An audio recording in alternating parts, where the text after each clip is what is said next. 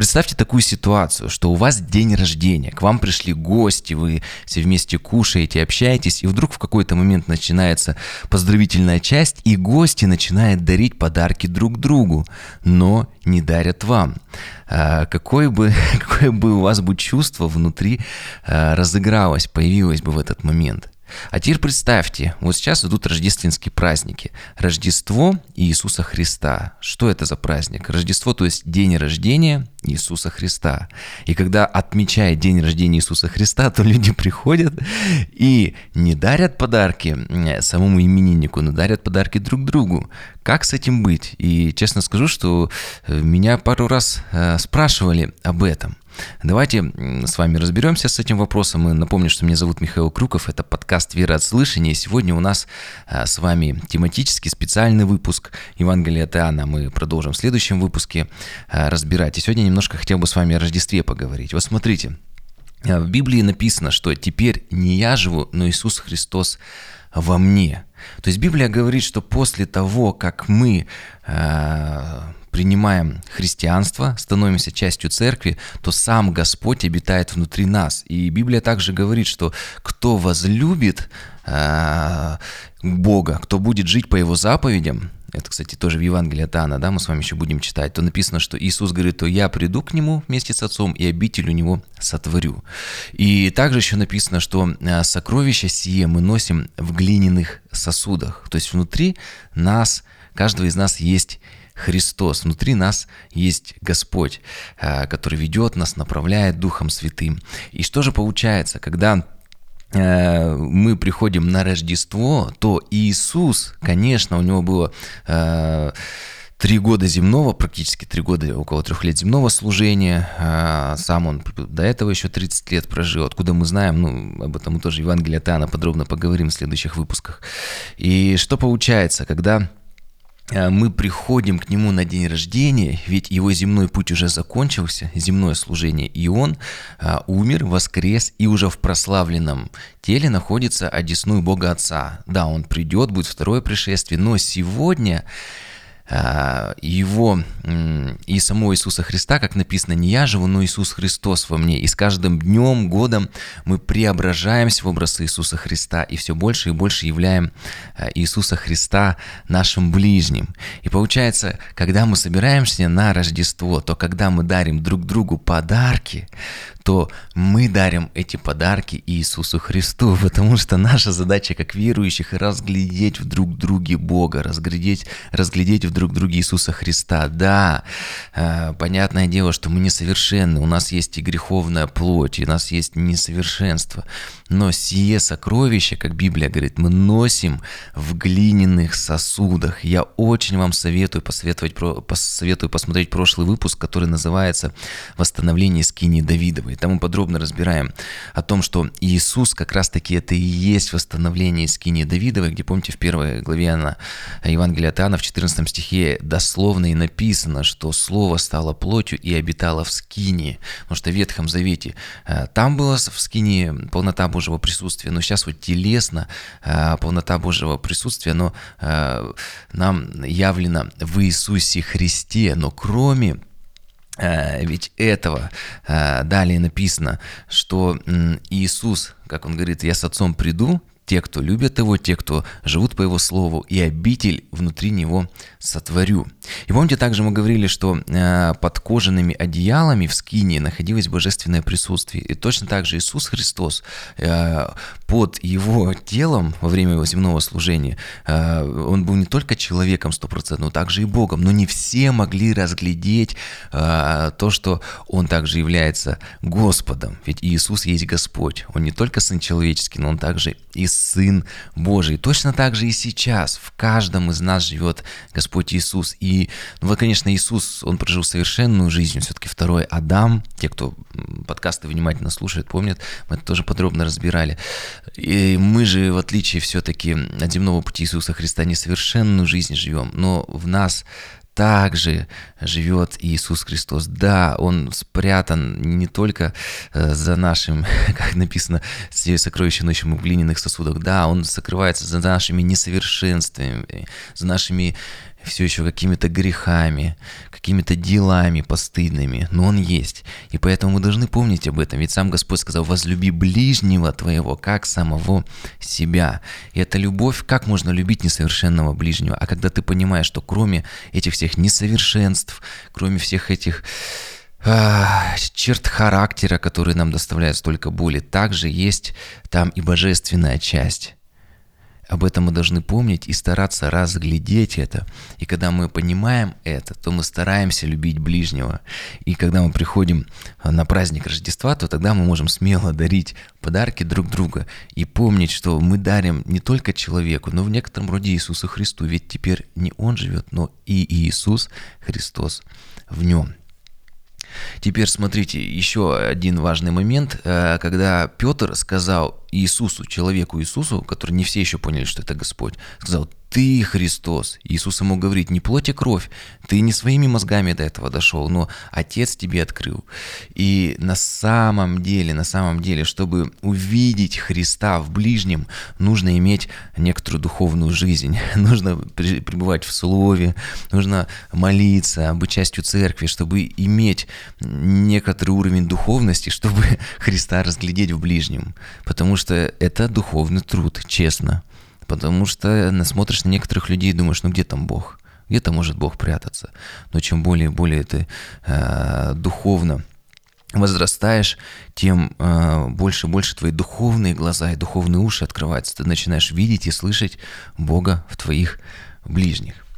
И конкретный э, продолжу эту тему и просто покажу два примера в Евангелии от Матфея, всего лишь на трех стихах. Как часто это проявляется и в реальной жизни, и на примере Священного Писания. Вот смотрите, все знают о том, как волхвы пришли к младенцу Иисусу, э, о том, что Ирод хотел убить э, Иисуса, ну, он перебил всех младенцев, но до Иисуса не добрался. Такая была трагическая история. Но смотрите, здесь есть два момента. Вчера мы отмечали Рождество, я как раз говорил рождественскую проповедь, и вот на вот этих трех стихах вчера остановился. Смотрите, первое. Когда же Иисус родился в Вифлееме Иудейском, это в Евангелии от Матфея 2 глава с 1 стиха, э, в дни царя Ирода пришли в Иерусалим волхвы с востока и говорят, где родившийся царь Иудейский, ибо мы видели звезду его на востоке и пришли поклониться ему. Вот есть два типа людей. Одни э, увидели звезду, они знали, были пророчества еще со времен Даниила, это отдельная тема, большой пласт, кому интересно, можем однажды поговорить об этом. И э, они увидели звезду и понимают, Господь пришел, Христос родился. И они приходят, говорят, где Он, где Он? Они ищут Бога, просто искренне ищут, искренне идут за Ним. Первый тип людей. Есть второй тип, смотрите, третий стих. «Услышав это, Ира, царь, встревожился, и весь Иерусалим с ним. И, собрав всех первосвященников и книжников народных, спрашивал у них, где должно родиться Христу». И вот второй тип людей, они слышат, «Так тебе нужен Господь. Если ты творение, ты человек, есть же Создатель, есть твой Творец. Они начинают говорить, а точно ли он есть, а где он должен родиться, а вообще, э, а вот доказательства Бога есть, ага, есть доказательства от Канта, да, а может быть оно все-таки не совсем настоящее, а то-то, то-то, то-то, и э, сколько бы этим людям не приводить доказательств, вот есть Писание, вот он должен в Вифлееме родиться, вот пророчество Даниила, столько-то там этих седьмин прошло, вот он Христос, вот уже волхвы пришли с востока и ищут его, это все так, нет, давайте посмотрим, нет, наверное, это все-таки не Христос, и вообще он может а, быть конкурентом конкурентом в нашей власти, и, скорее всего, он захочет стать царем, поэтому надо нам его срочно убить, э, это точно не Бог. То есть у них начинают какие-то сомнения, они начинают чем-то сомневаться. Э, и есть волхвы, которые просто искренне верят и говорят, да, это наш Господь. И поэтому у каждого, у каждого из нас э, есть два так скажем, пути развития нашей духовной жизни. Да, до того, как мы еще не встретились с Богом, конечно же, э, кто-то, когда слышит евангельскую весть, принимает ее, кто-то отвергает, всю жизнь сомневается. Но точно так же, когда уже человек становится верующим, точно так же есть э, человек, люди, которые продолжают Бога искать, в постоянной в слове пребывает, не оставляют собрания своего, являются частью поместной церкви, молятся. А те, кто постоянно говорит, ну что-то церковь не та. Ну вот если бы у меня дома была бы отдельная келья для молитвы, я бы тогда молился. Вот если у меня была бы толстая Библия в кожаном переплете, я тогда бы ее читал. То есть ищет какие-то постоянно оправдания. Ой, у меня что-то какое-то вот душевное состояние, не совсем духовное. Или вот мне сейчас надо разобраться с финансовыми вопросами. Или мне нужно тут с семьей что-то решить. Ну нет, есть два пути. Либо как волхвы, они следуют за звездой. А наш Господь Иисус Христос, Он есть путь истинной жизни. То есть они просто идут этим путем. Есть другие, которые все время сомневаются, у них все время какие-то оправдания, может это не Господь. И вообще э, давайте лучше, как Ира сказала, поубиваем всех младенцев. Некоторые говорят, да, вообще Бог может быть и не в церкви, а зачем вообще?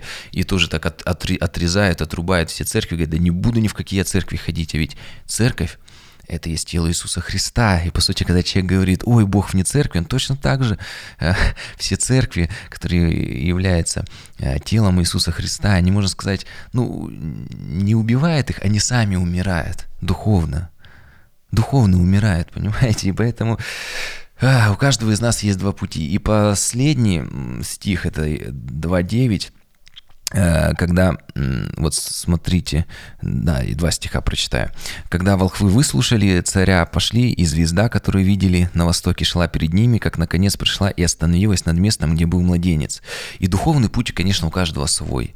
И у волхвов он также был свой. Волхвы — это, то есть, маги, чародеи, или сегодня мы сказали какие-то экстрасенсы, только сегодня у нас какие-то экстрасенсы не настоящие, вот, а у них прям такие вот настоящие были экстрасенсы, которые вот прямо могли даже какие-то там э, сверхъестественные вещи творить. И э, Смотрите, что произошло, когда волхвы встретились с Богом, с Иисусом, то они не пошли назад к Ироду, они уже не пошли, а, их жизнь не осталась прежней, они изменились. И если бы они вернулись к Ироду, они сказали, где бы Иисус, и Иисуса бы сразу бы убили.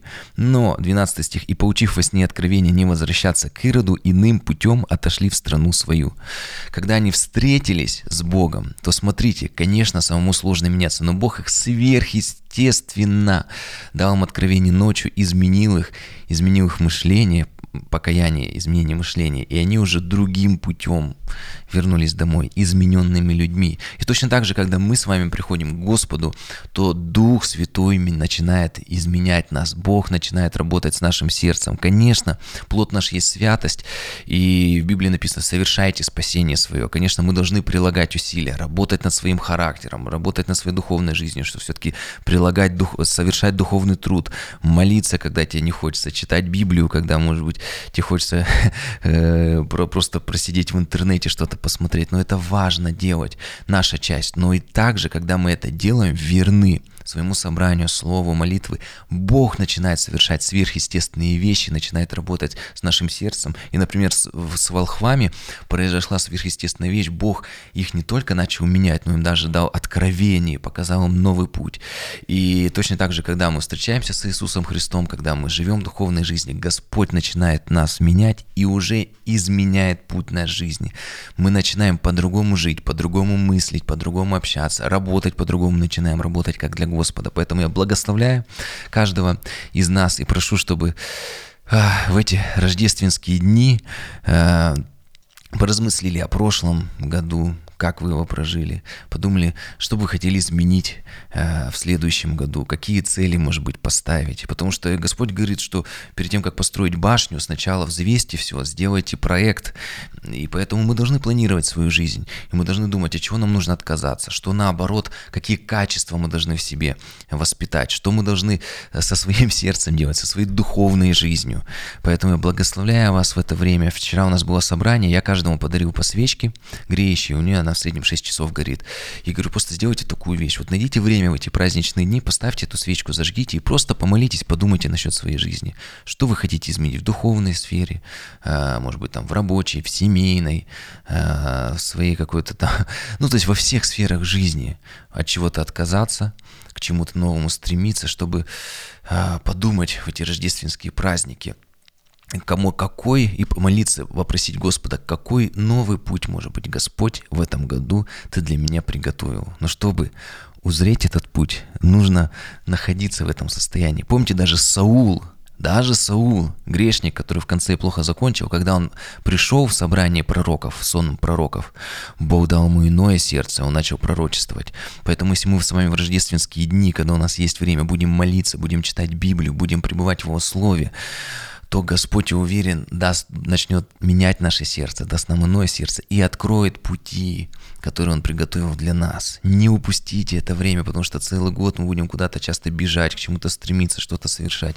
Но очень важно, чтобы остановиться, как помните в Псалме написано, остановитесь и познайте, что я Господь. Сейчас время остановки, чтобы узреть путь, который Господь приготовил для тебя в следующем году. Благословляю вас с Рождеством Христовым.